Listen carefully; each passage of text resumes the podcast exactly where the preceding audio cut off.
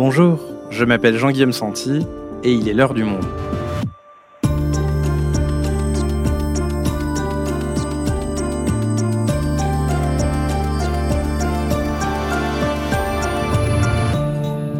Aujourd'hui, comment juger celles que l'on appelle les revenantes, ces femmes djihadistes qui avaient rejoint l'État islamique en zone irako-syrienne? Longtemps considérées par la justice comme simples victimes de leur endoctrinement, ces Françaises n'ont longtemps pas été poursuivies, alors que les hommes, eux, l'étaient. Mais les choses changent, et depuis 2016, elles le sont systématiquement. Car nombre de femmes ont bel et bien fait le choix de rejoindre un groupe terroriste au même titre que leurs conjoints. Alors comment la justice a-t-elle évolué sur cette question et fait évoluer son propre logiciel influencé par les stéréotypes de genre? Sur quels critères ces femmes sont-elles jugées? Soren Silo est journaliste au Monde, spécialiste du terrorisme. Il a suivi plusieurs procès de revenantes. Il nous explique. État islamique, comment la justice française juge les revenantes? Un épisode d'Esther Michon, réalisation Amandine Robillard.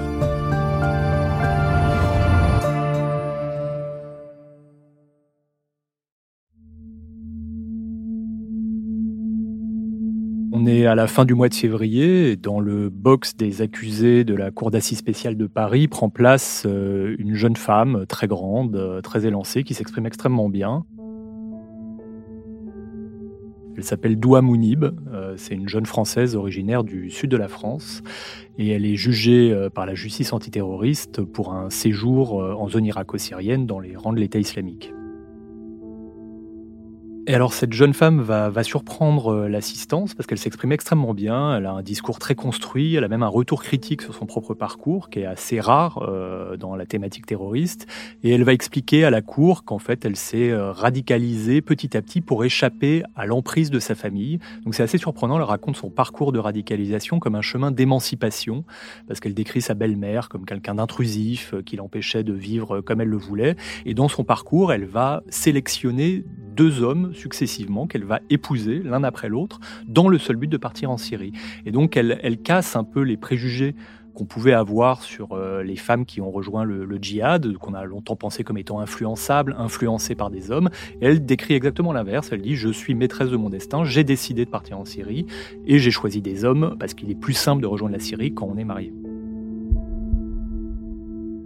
Et donc Douamouni va, va surprendre un peu euh, l'assistance, à la fois par son verbe très construit, mais aussi par sa détermination, euh, qu'elle ne renie pas. Bon, elle dit qu'elle a commencé depuis son retour en France et son incarcération à se désengager idéologiquement, mais elle reste assez radicale dans son discours. Elle, elle, utilise le mot elle-même, elle dit qu'elle est radicale. Et donc elle, elle, va marquer un peu par sa grande détermination qui sera illustrée à travers un épisode euh, extrêmement rare qui est arrivé en détention. C'est qu'elle a tenté de s'évader du centre pénitentiaire de Fresnes le 14 novembre 2021 donc elle était détenue en attente de son procès. Et là, elle a fabriqué une corde à nœuds avec des linges, etc. Elle, a scié les barreaux de sa cellule, elle est descendue le long du mur, elle a traversé la cour, elle a escaladé un deuxième mur, elle a finalement été interceptée dans la cour de ronde parce qu'elle avait déclenché les caméras euh, détecteurs de mouvement. Donc c'est des tentatives d'évasion assez rares, notamment euh, dans la population carcérale féminine. Et elle expliquera à son procès avoir voulu s'évader pour rejoindre sa fille. À l'issue d'une semaine de procès, Douamounib a été condamné le 1er mars dernier à 12 ans de réclusion criminelle pour son séjour dans les rangs de l'État islamique.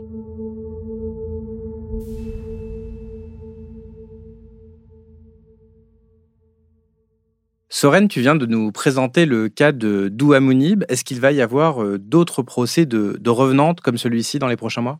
Alors depuis le début de l'année, il y a eu quatre euh, revenantes qui ont été jugées. Euh, deux ont été jugées seules et deux en compagnie de, de leurs conjoints euh, avec qui elles étaient parties en Syrie. Il y aura dans les mois et les années à venir d'autres procès de revenantes, notamment parce que la France a décidé, après avoir longtemps refusé de rapatrier les femmes françaises qui étaient détenues dans les camps kurdes dans le nord de la Syrie, la France a décidé de les rapatrier avec leurs enfants au compte-gouttes. Et donc toutes ces femmes vont être amenées à être jugées dans les prochains mois pour prendre la, mesure euh, du contentieux euh, judiciaire que ça représente, selon les comptes des services de renseignement, un tiers des 1400 djihadistes qui sont partis de France pour rejoindre le califat étaient des femmes. Donc on est à peu près, on est à 527 françaises qui ont rejoint l'État islamique. Une quarantaine sont déjà rentrées il y a plusieurs années, avant 2016, et elles n'ont pas été poursuivies en justice. Il y en a une autre quarantaine qui ont déjà été condamnées, et il y en a à peu près une soixantaine qui vont être jugées parmi lesquelles euh, celles qui ont transité par les camps kurdes dans le nord de la Syrie. Alors tu vas nous expliquer, Soren, comment la justice antiterroriste se positionne vis-à-vis des revenantes. Ce que tu nous dis, c'est qu'avant 2016, elle n'était pas poursuivie. Pourquoi? Oui, il faut se replacer dans le contexte de l'époque. Euh, dans les premières années de la guerre civile syrienne, 2011, 2012, 2013, l'État islamique n'existe pas encore. Donc, y compris les hommes qui ont rejoint la Syrie à cette époque-là, à leur retour sont condamnés, mais à des peines beaucoup plus faibles qu'aujourd'hui. En revanche, les femmes, jusqu'en 2016, en effet, ne sont pas poursuivies à leur retour. Elles sont parfois débriefées par les services, placées en garde à vue ou entendues comme témoins, mais elles ne sont pas poursuivies en justice. À cette époque et jusqu'en 2016, euh, la justice, mais aussi les sciences sociales, présentaient ces femmes ayant rejoint la Syrie comme essentiellement euh, victimes d'un endoctrinement sectaire, euh, ou mues par leurs affects, leurs émotions, portées par un idéal humanitaire ou manipulées par un homme. En gros, elles étaient parties rejoindre la Syrie pour sauver les petits-enfants syriens ou pour épouser un preux chevalier sur qui elles fantasmaient. On les infantilisait un peu et on considérait qu'elles n'étaient pas pleinement responsables de leur engagement dans la violence politique, qu'est le terrorisme, et qu'elles étaient manipulées d'une certaine façon. Donc on les considérait davantage comme victimes que comme responsables de leur engagement. Et pour comprendre tout ça, on écoute Constance Wilhelm Olympiou à ce sujet. Elle est doctorante en sciences politiques et tu t'es appuyée sur ses travaux, sereines pour ton article. Et selon elle, on efface les femmes de l'histoire de la violence politique. On l'écoute. Les femmes ont toujours été présentes dans la violence politique, mais les sociétés occidentales ont effacé cette histoire. Alors, il y a une grande littérature à ce sujet qui nous dit que les stéréotypes occidentaux sur les femmes, c'est-à-dire qu'elles sont fondamentalement non violentes, passives, maternelles, délicates, émotives, vulnérables et pas tout à fait indépendantes, sont tellement profondément ancrées dans la pensée collective occidentale que quand on voit un exemple qui démontre le contraire, par exemple que les femmes s'engagent dans la violence politique, qu'on a tendance à les minimiser, voire les effacer car ils ne rentrent pas dans notre cadre de compréhension. Et si on est obligé de les reconnaître, qui est le cas pour les revenantes de Daesh, on a tendance à les forcer à rentrer dans des cases ou des archétypes sur les femmes. C'est-à-dire, empruntant les termes de, de Laura Soberg et Karen Gentry, de les considérer comme soit des mères, des monstres ou des putes, plutôt qu'au cas par cas comme les hommes. Et donc Soren, en quelque sorte, la figure de la femme terroriste, elle n'existait pas dans l'imaginaire collectif? Il y a toujours eu des femmes engagées dans la violence politique, donc euh, dans le terrorisme. Ça a toujours existé, mais c'est vrai que c'est un phénomène assez minoritaire et qui est relativement effacé de la mémoire collective. Il y a peu de travaux dessus. Voilà, on associe, parce qu'on associe la violence à la masculinité, aux hommes. Et donc, à cette époque, jusqu'en 2016, euh, les sociétés occidentales, puisqu'il n'y a pas qu'en France qu'on a observé ce phénomène, hein, les, pays européens agissaient euh, de la même manière, ont eu du mal à interpréter le départ de ces femmes djihadistes et pensaient que de cette façon, il fallait les, protéger et les accompagner socialement à leur retour en France plutôt que de les sanctionner. Mais dans le même temps, dans l'organisation de l'État islamique, la répartition des rôles, elle était tout de même assez marquée. D'un côté, les femmes sont dans la sphère privée, elles s'occupent de la maison, je caricature, elles font des enfants, et les hommes, eux, occupent la sphère publique, ils sont au front, ils font la guerre. Et donc, c'est toute la question de savoir si la justice française a été victime, entre guillemets, de stéréotypes de genre, ou si finalement, sur place, ces stéréotypes étaient quand même une réalité. Ah oui, en effet, parce que la violence politique, euh, dans, dans l'histoire de la théorie politique, ressort de la sphère publique et pas de la sphère privée. Or, dans le modèle patriarcal dont sont héritiers nos sociétés, les femmes étaient cantonnées à la sphère privée, c'est-à-dire la sphère domestique, au domicile. Et donc, on a du mal à articuler comment des femmes longtemps cantonnées à la sphère privée pouvaient être autrices de violences politiques qui ressortent de la sphère publique. Et évidemment, l'État islamique, qui est un État totalitaire et particulièrement conservateur, en cloisonnant euh, les femmes dans la sphère domestique, renforcer encore ce biais d'interprétation, c'est-à-dire comment une femme qui, au sein du califat, est euh, condamnée à faire la vaisselle, le ménage et à faire des enfants, comment pourrait-elle être auteur de violences politiques? Mais il y a eu quand même, euh, malgré cette organisation très genrée, des femmes qui ont été euh, autrices de violences politiques, qui se sont projetées dans la sphère publique, non?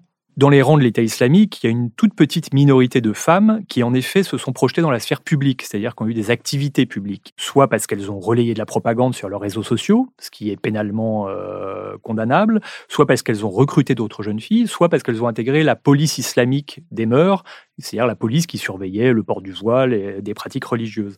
Mais donc en dehors de cette petite minorité, l'écrasante majorité des femmes sont restées au foyer où elles faisaient la vaisselle, servaient leur mari et procréaient. Et donc les concernant, les preuves de guerre sont quasiment inexistantes, ce qui posait un problème à la justice pour matérialiser l'infraction qu'on leur reprochait. Et alors Soren, qu'est-ce qui fait que ça bascule en quelque sorte en 2016 et qu'à ce moment-là, les femmes vont être poursuivies? Alors en 2016, il y a plusieurs projets d'attentats euh, qui sont fomentés par des femmes, notamment des très jeunes femmes, et notamment un projet d'attentat qui a marqué l'opinion et qui a marqué euh, les services de lutte antiterroriste. C'est un projet d'attentat à la bonbonne de gaz qui avait eu lieu à Paris, près de la cathédrale Notre-Dame, et qui concernait euh, plusieurs jeunes filles de 18-19 ans.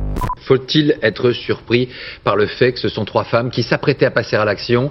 La réponse était dans la déclaration du procureur de la République, François Molins, il y a tout juste une semaine. Celui-ci affirmait que les dossiers impliquant des jeunes filles, et notamment mineures, se développer. Et donc, à partir de ce moment-là, la justice antiterroriste change son fusil d'épaule et commence à intégrer la dangerosité des femmes dans la procédure judiciaire, puisque les femmes sont capables de passer à l'acte de façon violente, elles ne sont plus seulement victimes d'un endoctrinement, elles sont elles-mêmes radicalisées et porteuses potentiellement de violence. Et donc, la politique pénale du parquet national antiterroriste va changer à partir de fin 2016 et de 2017, et les revenantes de Syrie vont être systématiquement mises en examen pour éventuellement être jugées euh, plus tard. Les femmes sont poursuivies, mais sous quelle forme, sous quel chef d'accusation exactement?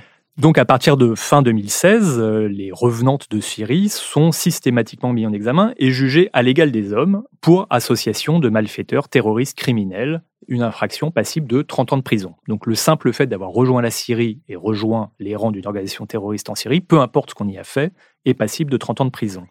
Mais dans les premiers mois, alors que les hommes sont systématiquement jugés devant une cour d'assises pour des faits criminels, les femmes, elles, sont jugées devant un tribunal correctionnel pour des faits délictuels. Donc, on considère encore qu'il y a une, gradation de gravité, que la participation des femmes au djihad est moins grave que celle des hommes. Et tout ça va encore évoluer, et à partir de 2017, la justice antiterroriste va décider que les femmes comme les hommes doivent être jugées de la même façon devant une cour d'assises. Ça correspond en gros à une déclaration de l'organisation État islamique vers l'automne 2017 qui autorise désormais les femmes à combattre. Et donc à partir de ce mot d'ordre, la justice antiterroriste considère que femmes et hommes doivent être jugés à égalité devant la même cour d'assises. Soren, tu as couvert le procès de Douamounib qui a été décrite comme déterminée et qui a écopé de 12 ans de prison. Mais il y a aussi eu, depuis le début de l'année, deux revenantes décrites comme des suiveuses influencées par leurs conjoints qui ont été jugées et qui ont écopé de peines moins lourdes, deux et trois ans de prison ferme. Et il faut le rappeler, il y a une diversité dans le profil des revenantes. Alors sur quels éléments, sur quels faits, sur quelles preuves se base la justice pour juger ces femmes? Alors en effet, on ne juge pas de la même façon un homme en armes qui a participé à des combats et probablement tué en Syrie, et une femme qui est restée à la maison à s'occuper des tâches ménagères. Donc évidemment, les femmes et les hommes ne sont pas condamnés de la même manière et les peines sont différentes. Ils sont jugés devant la même cour, mais euh, l'échelle de peine va être différente. Pour les hommes, on va s'intéresser à la violence, au combat, au meurtre, euh, au port d'une arme. Et concernant les femmes, on va s'intéresser à leur activité dans la sphère domestique, c'est-à-dire ce qu'elles ont fait dans le foyer. Et donc là, on va intégrer plusieurs activités, et notamment la procréation parce que l'État islamique recrutait de nombreuses femmes à l'étranger et les invitait à rejoindre le califat pour servir sa politique nataliste qui visait à enfanter les nouveaux lionceaux du califat, c'est-à-dire les combattants de demain, pour assurer la pérennité du califat. Et donc les femmes étaient partie intégrante du projet politique de l'État islamique. Donc à travers ce critère de la procréation, on peut matérialiser la participation des femmes au projet terroriste de l'État islamique. Et dans les audiences, dans les procès, ce qu'on constate, c'est que évidemment, quand on va interroger un homme qui revient de Syrie, on va l'interroger sur son rapport à la violence, euh, sa participation au combat. Et les femmes, on va les interroger sur la taille de leur appartement, sur ce qu'elles faisaient au foyer, est-ce qu'elles avaient une esclave yézidi. Et euh, parce que, évidemment, elles ont occupé des appartements qui ont été spoliés à la population syrienne par l'État islamique, qui redistribuait gratuitement des appartements à ses troupes. Et donc, ces femmes, même si elles n'ont pas combattu, ont bénéficié de ces butins de guerre, qui d'ailleurs, dans d'autres pays, comme euh, en Allemagne, les revenantes de Syrie sont poursuivies pour des crimes de guerre, notamment des crimes de guerre à la propriété, pour le, fait d'avoir occupé des appartements qui ont été spoliés à la population. Ce n'est pas encore le cas en France, mais ça fait quand même partie euh, de la nature des débats euh, lors des procès.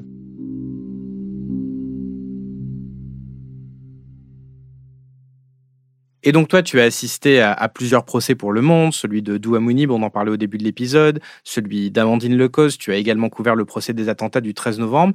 Est-ce que tu observes aussi une différence entre hommes et femmes lors des procès dans, dans les questions qu'on leur pose, dans la manière de s'adresser à elles C'est vrai que Bon, dans un procès, on s'intéresse toujours à la personnalité de l'accusé, à son parcours, à sa biographie. Euh, c'est un passage obligé de tous les procès pour mieux comprendre l'accusé.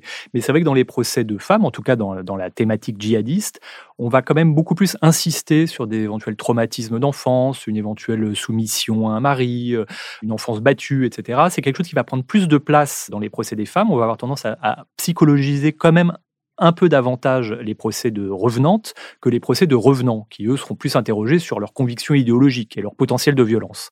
Alors tu parles du foyer, de l'éducation, de la maternité. Est-ce que ces, ces, stéréotypes de genre féminin sont plutôt retenus contre elles ou est-ce que ça joue en leur faveur? Alors dans un premier temps, c'est retenu à charge, c'est-à-dire on va reprocher à une mère d'avoir soit emmené un enfant en bas âge en Syrie, soit d'avoir eu un enfant sur zone, mais de l'avoir exposé à des exactions, à des dangers de guerre, et de l'avoir exposé à l'éducation de l'État islamique, donc d'avoir voulu faire de lui un futur euh, combattant, un futur moudjahid. Donc ça, évidemment, ça, c'est des éléments qui sont retenus à décharge euh, à travers un peu le cliché de la mauvaise mère. Et ce qui est intéressant de voir, c'est que ce n'est pas quelque chose qu'on reproche aux hommes, y compris ceux qui ont eu des enfants en Syrie ou qui ont emmené leurs enfants. On ne leur reproche pas pendant les procès d'être un mauvais père. On leur reproche d'être un combattant et un criminel de guerre éventuellement. Donc on va reprocher ça aux femmes. Mais dans le même temps, ce stéréotype de genre est à double tranchant. Il peut aussi être retenu à décharge. Et par exemple, euh, par exemple, Douamounib, il a été écrit euh, dans le jugement que son attachement à son enfant, parce qu'elle a eu une fille en Syrie et qu'elle a très envie de retrouver à sa sortie de prison et d'éduquer, et que son attachement à son enfant était un gage peut-être de réinsertion quand elle aura purgé sa peine. Et donc on se rend compte qu'à la figure de la mauvaise mère répond euh, le cliché de la bonne mère.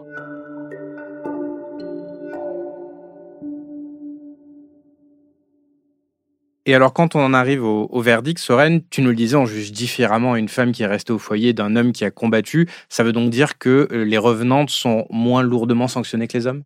Oui, dans, la grande majorité des cas, les peines auxquelles sont condamnées les femmes sont inférieures pour une raison assez simple, c'est qu'elles n'ont pas été actrices a priori de violence sur le théâtre de guerre irako-syrien, elles n'ont pas combattu, elles sont considérées donc comme moins dangereuses, moins proches du cœur de décision de l'organisation terroriste, et donc évidemment elles sont moins lourdement sanctionnées.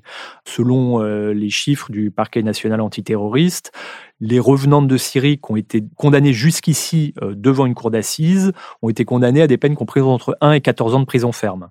Alors que les verdicts concernant les hommes se situent généralement entre 12 et 18 ans de réclusion, donc c'est déjà supérieur. Et il faut savoir aussi qu'il y a des revenants qui ont été condamnés à 22 ans de prison, voire à la perpétuité, quand ils ont occupé des fonctions euh, très importantes au sein de l'État islamique. Soren, est-ce que la France est le seul pays à systématiquement criminaliser les revenantes à leur retour en France? Quelle est la position des autres pays confrontés aux femmes djihadistes? Alors déjà, la France n'est pas le seul pays européen à avoir mis un peu de temps à prendre la mesure du phénomène des femmes djihadistes. Mais euh, ce qu'on observe aujourd'hui, maintenant, la, plupart des revenantes sont, euh, jugées euh, dans, dans, les pays européens, un peu comme en France, mais chaque pays traite ce problème en fonction de sa propre tradition juridique et d'enjeux politiques nationaux. On peut citer deux exemples vite fait. Alors le Royaume-Uni, qui se distingue radicalement des autres pays européens, le Royaume-Uni essaie de contourner au maximum les procès, c'est-à-dire en gros, il recourt massivement à la déchéance de nationalité et aux interdictions de territoire, c'est-à-dire qu'il déchoit de leur nationalité des, femmes qui sont parfois encore dans les camps kurdes en Syrie et ils leur disent bah voilà vous êtes plus britannique et vous pouvez plus rentrer chez vous, euh, débrouillez-vous. C'est quelque chose d'assez radical et, depuis 2012 il y a eu 214 euh, britanniques qui ont été déchus de leur nationalité. Sur la même période en France on est à une trentaine, donc euh, il y a vraiment une grosse différence. L'autre exemple qui se rapproche plus de la France, c'est l'Allemagne, qui, elle, privilégie la voie judiciaire, comme en France, mais avec euh, des, petites nuances. L'Allemagne, euh, en raison de sa longue tradition euh, de justice pénale internationale, qui est héritée des procès de Nuremberg contre le régime nazi, va davantage se tourner vers des crimes internationaux, comme les crimes de guerre, les crimes de génocide, crimes contre l'humanité. Et elle va notamment se servir du droit pénal international pour poursuivre les femmes, spécifiquement les revenantes, parce que justement, comme les revenantes, on n'a pas de preuve de guerre de leur partie à des combats.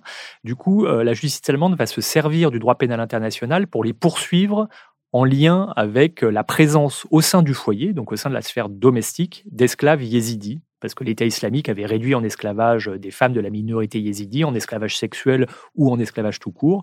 Et de fait, ces esclaves côtoyaient des femmes, euh, des revenantes, qu'elles soient allemandes ou françaises. Et donc l'Allemagne va beaucoup s'appuyer là-dessus pour essayer d'augmenter le quantum de peine reproché à ces revenantes. Merci Soren. Merci Jean-Guillaume.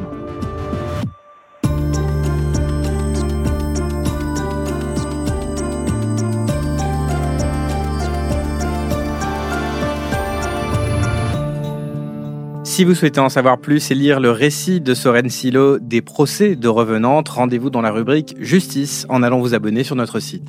C'est la fin de L'heure du monde, le podcast quotidien d'actualité proposé par le journal Le Monde et Spotify. Pour ne rater aucun épisode, vous pouvez vous abonner gratuitement au podcast sur Spotify ou nous retrouver chaque jour sur le site et l'application lemonde.fr. Si vous avez des remarques, suggestions ou critiques, n'hésitez pas à nous envoyer un email à l'heure du monde L'heure du monde est publié tous les matins, du lundi au vendredi. On se retrouve donc très vite. À bientôt.